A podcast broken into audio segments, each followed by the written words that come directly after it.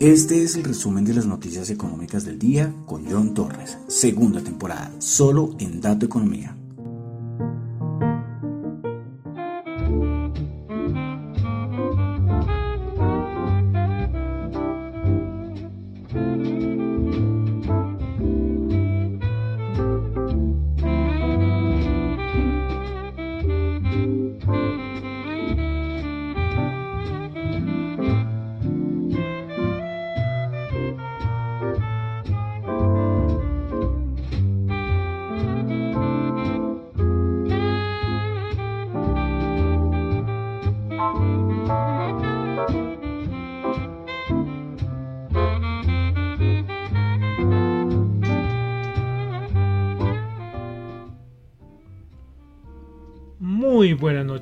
Son las 8.02 de la noche de hoy, miércoles 14 de diciembre del año 2022. Mi nombre es John Torres y este es el resumen de las noticias económicas. A ver, porque creo que este micrófono no está bien. Vamos a ubicarlo que quede un poquito mejor. Creo que ahí está mejor. Bueno, entonces 14 de diciembre ya del año 2022 y vamos a empezar entonces con el resumen de las noticias económicas. Saludando como siempre a los que me escuchan en vivo en Radio Dato Economía, tanto en la aplicación de Ceno Radio como en la web también los que escuchan el podcast en cualquier plataforma, de verdad, muchas gracias, de verdad, todo el año yo les estaré agradeciendo porque para mí, o sea, el que me escuchen, siempre he dicho que aunque sea una persona que, le guste y que le, que le sirva el podcast para algo, para informarse, yo soy feliz, yo soy feliz. Y los que me escuchan en Spotify, muchas gracias. En Google Podcast, muchas gracias. En Apple Podcast, muchas gracias. En Fontaine, muchas gracias. Y en cualquier otra plataforma de podcast, de verdad, Repito, muchas gracias. Y si pueden la calificación en las plataformas que se puedan, la calificación se les agradece. Muchas gracias. Bueno, eh, ¿cuántas veces dije gracias? Muchas. Bueno, vamos a comenzar con el resumen de las noticias económicas, recordándoles que lo que yo comento acá no es para nada ninguna recomendación de inversión.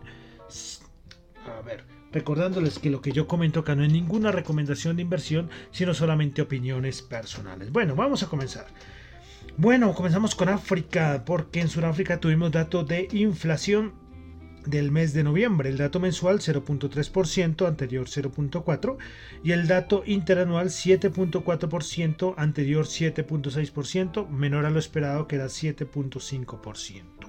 Vámonos a Asia, donde solo voy a dar un datico, y es que el gobierno de China le está pidiendo a los bancos que compren bonos, bonos, que compren con urgencia bonos para poder frenar eh, la caída del mercado de ciertos bonos. Ya China había pedido, o sea, no es la primera vez que pide China a los bancos que, que compren bonos, también ha pedido que compren acciones, que compren bolsa. Bueno, esa es la forma de operar allí en China, ¿no? Es que los bancos recuerden que bancos así privados no se puede decir en China, ¿no? Todos son, o sea, tienen que hacer lo que dice el gobierno chino.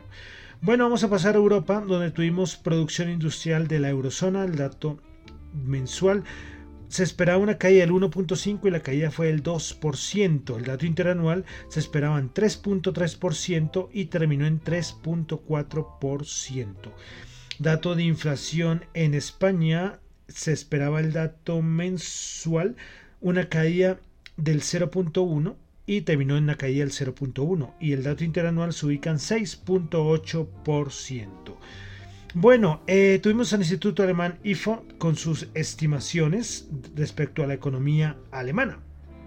Pues bueno, eh, en los, el dato de inflación es que ellos ubican el dato de inflación para 2022 7.8, para 2023 6.4 y para 2024 2.8. A nivel de Producto Interno Bruto, ubican al PIB alemán en 1.8 para el 2022, una caída del 0.1 para 2023 y 2024 1.6. Eh, otro que se suba más, ¿no? Todos esperan que la economía alemana eh, no crezca el 2023 y entre en recesión. Veremos a ver qué sucede.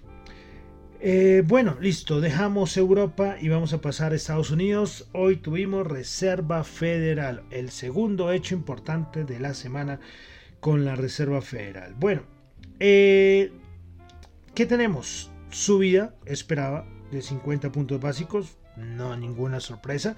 En algún momento algunos decían, no, puede ser que ocurra 25 puntos básicos. O sea, esto no iba a pasar.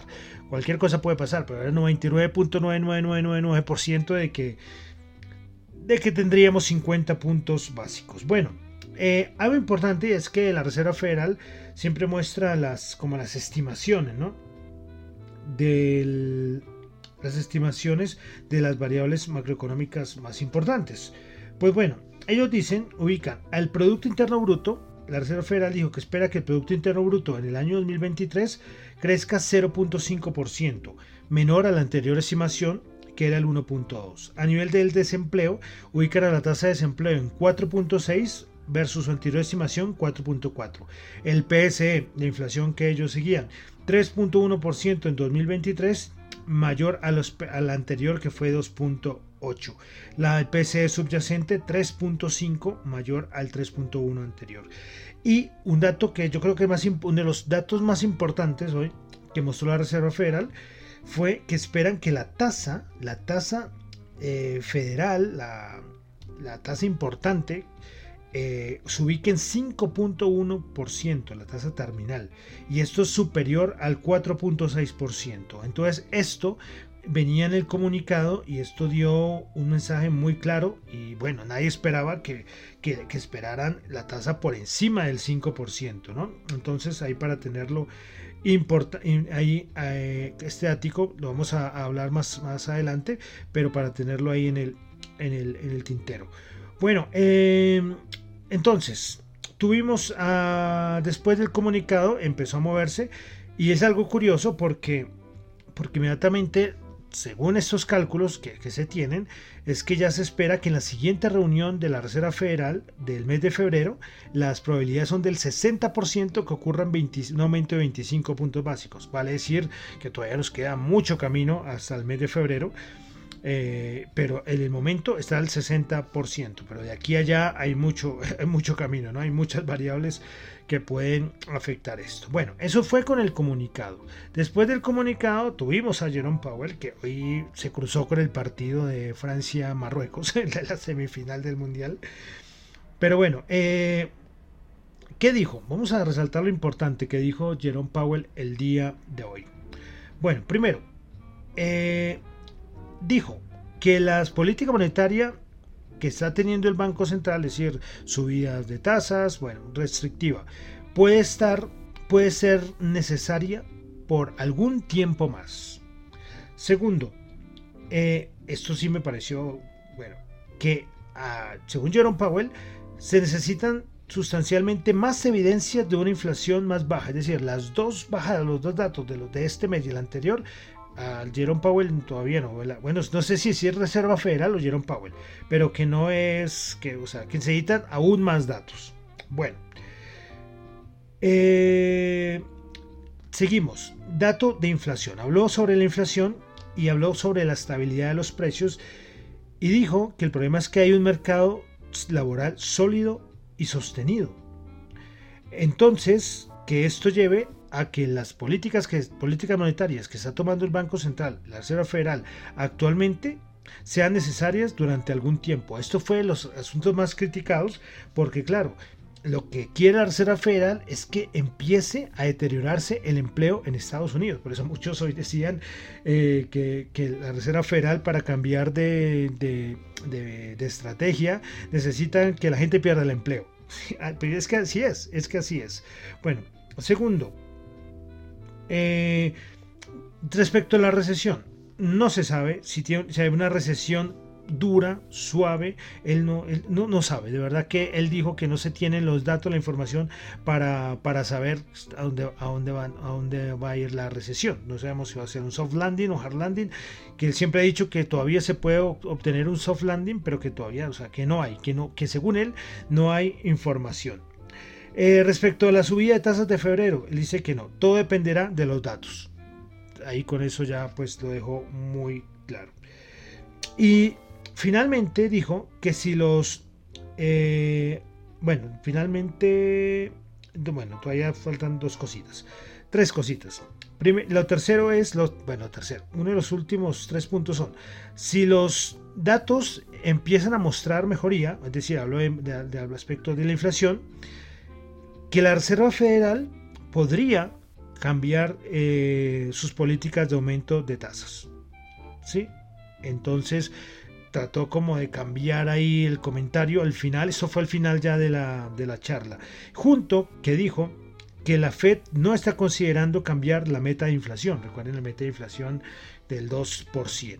Bueno, y, volvió y después volvió a decir sobre la recesión, que todavía no se sabe qué tipo de recesión vamos a tener, pero que parece que sí, que sí se va a tener. Entonces, bueno, después vinieron todos los comentarios de analistas y me pareció, voy a resaltar dos. El primero, que me gustó muy bien, es que Powell dice eh, que para él recortar las tasas es que la inflación eh, tiene que mejorar, es decir, del 2%. Recuerden que yo les, yo les había dicho esto hace, hace, no sé, hace meses yo creo, que es qué pasa cuando las tasas de interés superan al dato de inflación. Cuando las tasas de interés superan el dato de inflación es que ya es momento de que las cosas se den la vuelta. Y según los datos, según lo, lo, que, lo, que, lo que está haciendo la inflación, y se no ocurre nada raro, esto, esto podría ocurrir más o menos entre marzo, abril, hasta más tardar junio. Entonces ahí tendría que, que, cambiar, que cambiar la estrategia de la Reserva Federal, el tipo de política eh, monetaria. Entonces, eh, entonces dicen que, eh, o sea, analistas decían que es que Powell, o sea, en algún momento, cuando habló, le preguntaron de cuánto podría eh, recortar las tasas. Él dice que cuando la inflación dé el dato, pero en las proyecciones que acabamos de, leer, las proyecciones de, las tasas, ¿recuerdan cuando yo les decía la, tasa esperada, la tasa terminal esperada por la, por la Reserva Federal para el otro año, que se ubicó en 5,1%? Esto daría que no se tendría que esperar mucho tiempo para que ocurriera una bajada de tasas. Pero Jerome Powell no lo supo decir o no entendió los datos o no se leyó el comunicado que emitieron por la forma en que, en que lo dice. ¿no? Es solamente ver la tasa que espera la Reserva Federal junto al dato de inflación. Y es que el dato de inflación, la idea es que va a seguir cayendo. ¿no? Y ellos mismos lo ubican en el 3% más o menos. Entonces ahí fue como que a Powell, es que Powell no es que sea el tipo más comunicativo del mundo, ¿no? Tiene sus, tiene sus fallas. Y después Bank of America dio un comentario que me gustó también mucho. Y es que, según lo que pasó hoy con la Reserva Federal, Bank of America dice que la Reserva Federal estaría dispuesta a inducir una recesión y todo basado en deteriorar el mercado laboral para así reducir la inflación. Eh, entonces, que el problema es que es jugar con fuego, ¿eh? ¿eh? pero parece que la Reserva Federal está buscando que ocurra una recesión en el primer semestre del 2023. Entonces, por eso, recuerden que yo las últimas semanas he dicho hay que estar muy pendiente de los datos de empleo. Cuando ustedes vean en los calendarios de los eventos del día que va a salir un dato de empleo, eso puede salir tanto el del empleo, el dato de empleo normal, el del ADP, en el ISM, bueno, un montón de variables macro están relacionadas con los datos de, de empleo. Entonces esto es muy importante, muy importante que lo hay que, hay que tener. Yo creo que ya, les vuelvo a repetir, ahorita aquí ya de diciembre de este año 2022 ya nos queda nada y el otro año estar pendiente de lo que nos va a marcar la recesión. ¿sí? Como les digo, además es que es una cosa como lógica, las subidas de tasas tan absurdas, tan brutales de 75 puntos básicos, eso va a afectar la economía. Pero recuerden que el dato de empleo es el dato más rezagado, es el último dato que da sí, el último dato que, de cierta manera nos muestra que, la economía no está bien. ¿sí? Entonces, bueno, a nivel macroeconómico estamos en un momento clave, pero yo creo que ya eh, la inflación va a seguir bajando y ahora es preocuparnos por asuntos de recesión, que además fue, como les digo, Jerome Powell lo dijo, ¿sí? aunque él, él no se refirió a que vamos a tener una recesión suave o dura, eh, estaba, estaba digo, un poco perdido en ese asunto, pero que en algún momento vamos a tener recorte de tasas. No se sabe, eso veremos a ver si puede ser en el, finalizando el primer semestre o ya en el segundo semestre, ¿sí? Pero ya alargarlo a 2024, según las matemáticas y que siempre lo que se ha dicho, sería largo tiempo. Entonces, eh, interesante la última charla de Jerome Powell en este 2022. Se sacó la Reserva Federal una foto y la monté en mi Twitter todo. La Reserva Federal en pleno, todos, todos. Estaba Bullard, estaba Bustick, estaba Brainerd, estaba todos, todos, todos ahí, todos muy sonrientes, deseándole a todo el mundo feliz año, porque qué año tan histórico de este 2022 a nivel política macroeconómica hemos visto cosas, lo de los bonos, a nivel de mercado, bueno, apasionante, apasionante. Listo, entonces ya dejamos asunto tercera federal y ahorita en la parte de mercados yo creo que vamos a volver a hablar rápidamente de esto. Y Estados Unidos solamente voy a mostrar una, una encuesta que sacó Fox eh, en Fox News sobre cuál sería el candidato de los republicanos para las, las votaciones, las elecciones, perdón, del 2024. Y es que de Santis tiene 56% y Donald Trump tendría el 33%. También todavía falta necesitos, pero ojo, ojo. Eh, muchos decían que, Trump estaría ahí liderando, pero es que De Santis ha venido creciendo y día tras día sigue teniendo más apoyo. Repito, aunque esto es solamente una encuesta de esta cadena televisiva. 56% de Santis, 33% Donald Trump. Bueno, vamos a pasar ya a, parte de, ah bueno, de Colombia. Esto lo iba a colocar en mercados, pero lo dejé aquí en Colombia. Y es que hoy, 14 de diciembre del año 2022, se realizaron las pruebas finales de las unidades de generación 1 y 2 de, hidro, Ituango y se dio inicio a la operación comercial continua de la nueva central de generación Ituango estos, estos yo lo dejé aquí en Colombia porque es algo muy importante y todos los líos que ha tenido Hidro Hidro Ituango ha sido tremendo.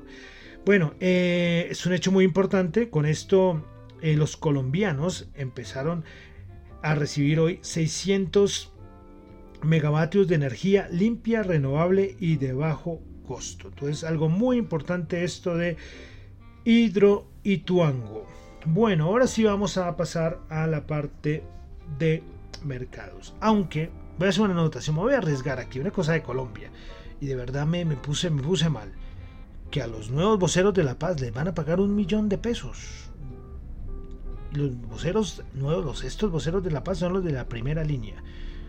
¿Mm? Recuerdan, porque cuando hacía el, programa que yo le decía, hay helicópteros, hay aquí disturbios, eh, hombre, es una, o sea, tras del hecho, o sea, los van a premiar que casi no me gusta que tocar el tema político y seguro alguien por ahí me va a criticar, me va a dejar de seguir, me va a escribir por, mensaje privado en Twitter, pero es que, hombre, un poquito, o sea, un poco consciente de lo que está pasando, Dios mío. ¿Hacia dónde vamos? Entonces vamos a, con los impuestos, vamos a, a que les paguen un millón de pesos a estas personas.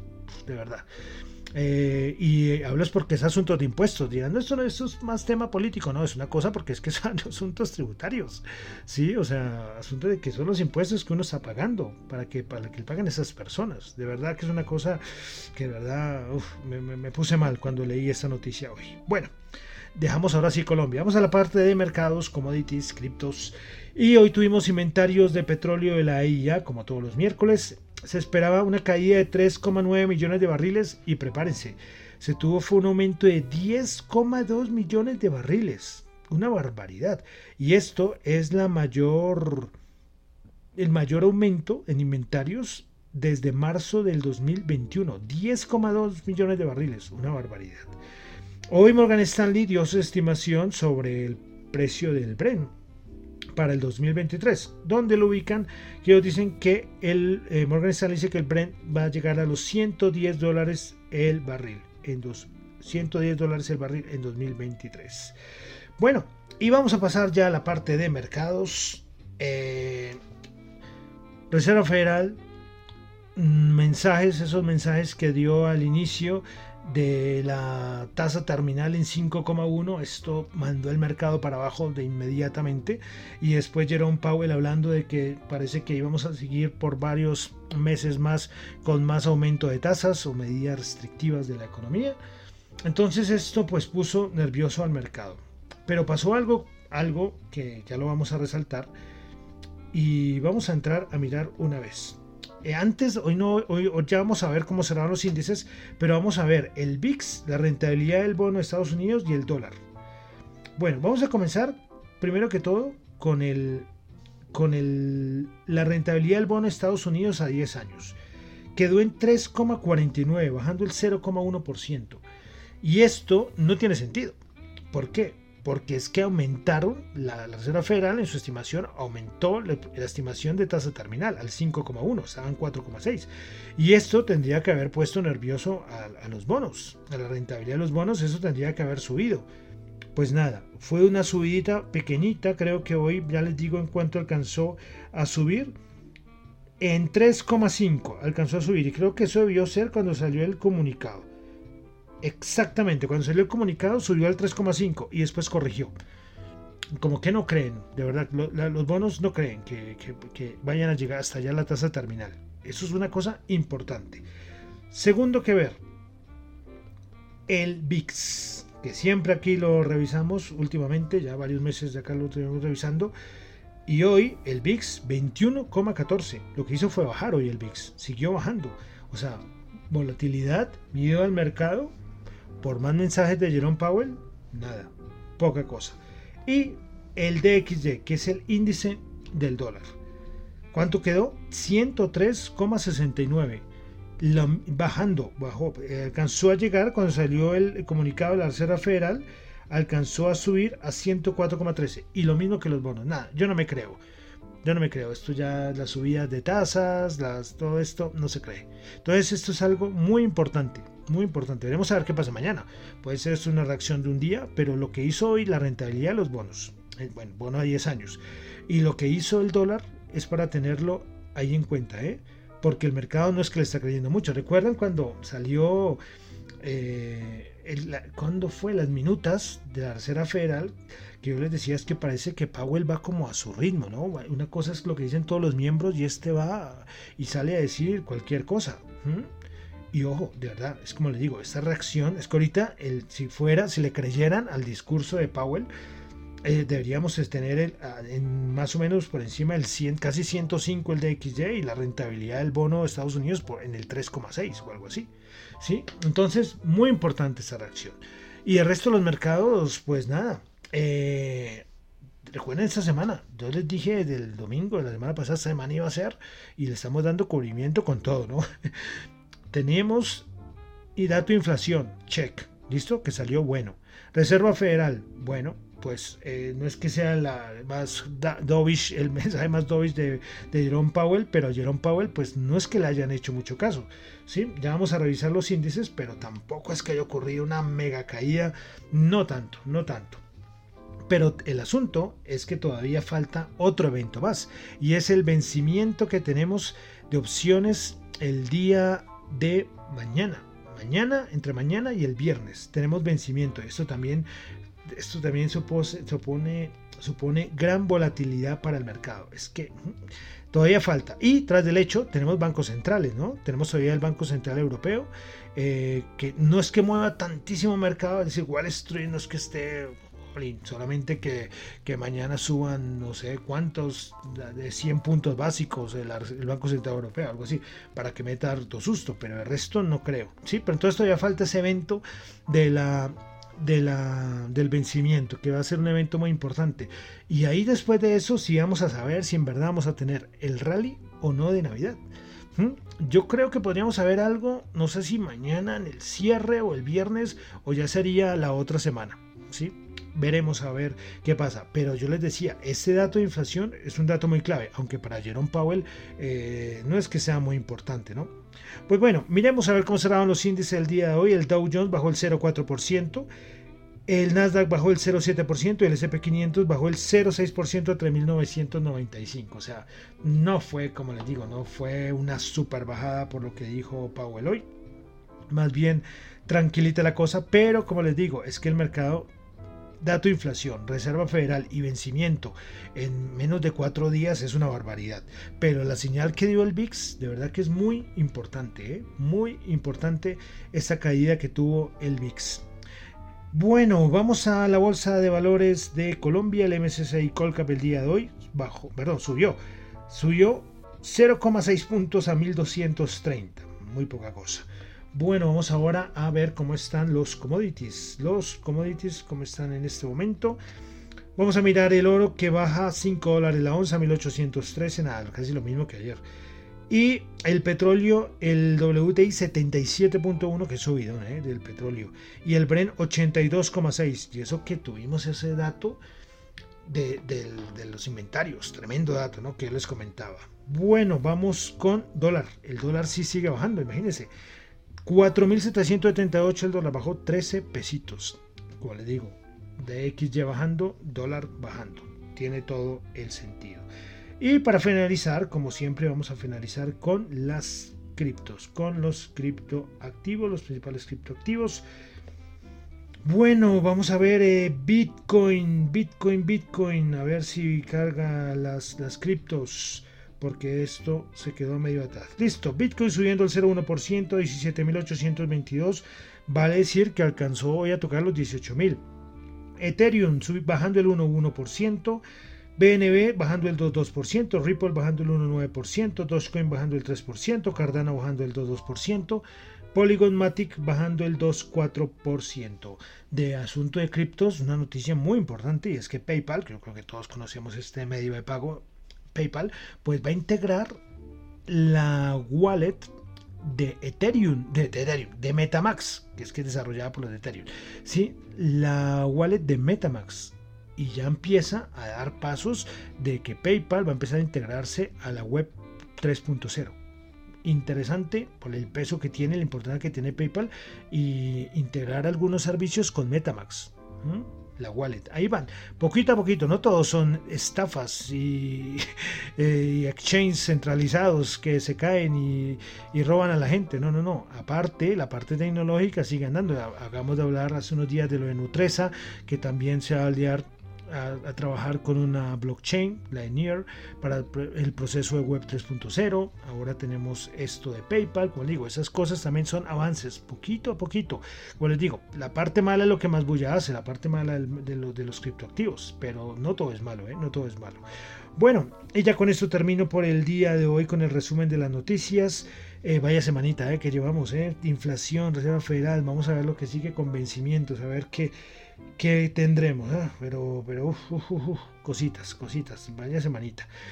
Bueno, recuerden que lo que yo comento acá no es para nada ninguna recomendación de inversión, son solamente opiniones personales. Mi nombre es John Torre, me encuentro en Twitter en la cuenta arroba John Chu, en la cuenta arroba Dato Economía, para asuntos de la emisora arroba Dato Economía R y radiodatoeconomía arroba gmail.com.